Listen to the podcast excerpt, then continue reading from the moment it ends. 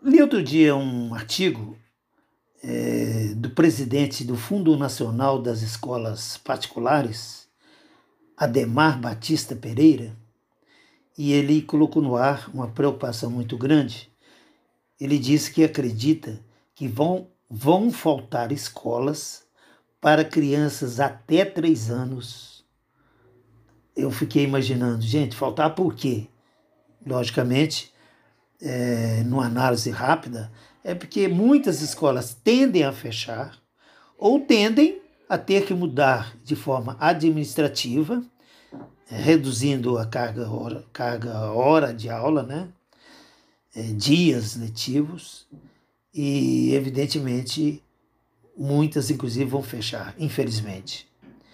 Considerando que essa pandemia do Covid-19, né, o isolamento tem trazido consequências muito grandes, é o isolamento forçado, né?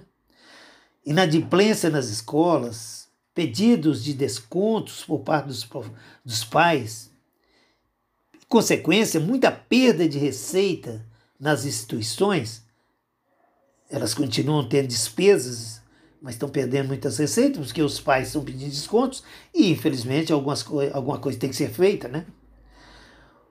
Uma pesquisa da União pelas escolas particulares de pequeno e médio porte foi divulgada e chegou à conclusão que de 30% a 50% dessas escolas, escola infantil, de 0 a 5 anos, né, que é o, a pré e o, e, a, e o ensino infantil.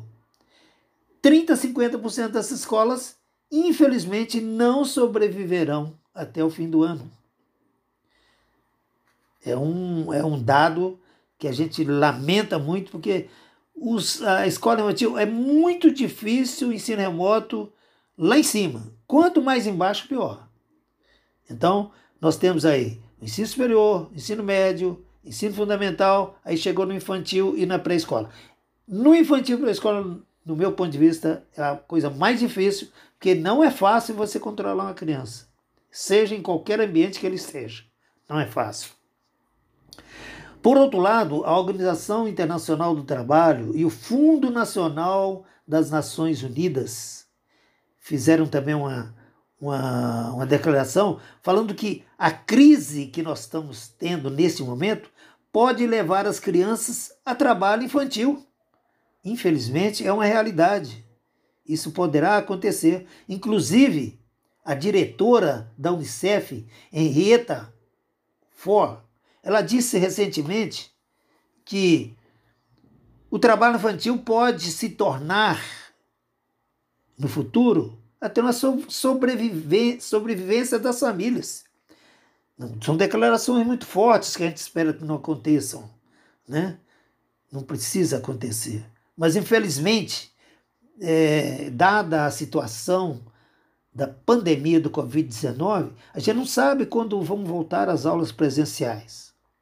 Eu, particularmente, acho que não há nenhuma condição que ela volte agora, teria que voltar só depois da vacina.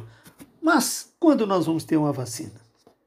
Difícil prever efetivamente, apesar do, do governo federal ter um projeto para lançar uma vacina para a gente em dezembro, janeiro. Queira Deus que aconteça realmente. Muito importante essa providência tomada pelo presidente Jair Bolsonaro, através do Ministério é, da saúde. Né? É muito importante isso aí. Mas eu quero colocar para vocês o seguinte: é muito difícil ensino remoto lá em cima, nos níveis mais altos. Imagina cá embaixo para as crianças.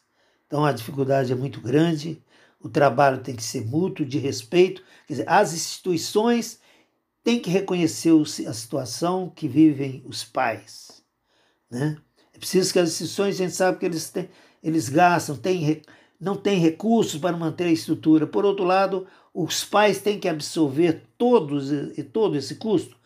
É preciso que haja um, um meio termo, que haja um acordo de instituições e pais de alunos, para que a escola, é, pelo ensino remoto, continue. Porque, no meu ponto de vista, na atual circunstância, ela atende muito mais as minhas expectativas que eu tinha anteriormente. Hoje eu acho que o ensino remoto é muito importante e vem atendendo plenamente o objetivo para o qual foi traçado. Então, eu imagino que as escolas, bem como os pais, não podem deixar os alunos sem o ensino remoto. Pelo menos por enquanto, porque é muito importante que os meninos, ou qualquer que seja o estudante, qualquer nível, não perca um ano de estudo. Né, gente? Então, vamos ficar aí na esperança de que tanto instituições de ensino quanto pais e alunos cheguem num acordo e possam continuar com o ensino remoto, até que possamos ter as aulas presenciais, que infelizmente, do meu ponto de vista, não vai ser agora. Se bem que tem algumas, alguns governos que já o querem fazer. Caso de São Paulo, que pretende voltar com a aula presencial a partir de setembro. Vamos ver o que vai dar. Foi um prazer falar com vocês. Até a próxima, se Deus quiser. Fiquem com Deus.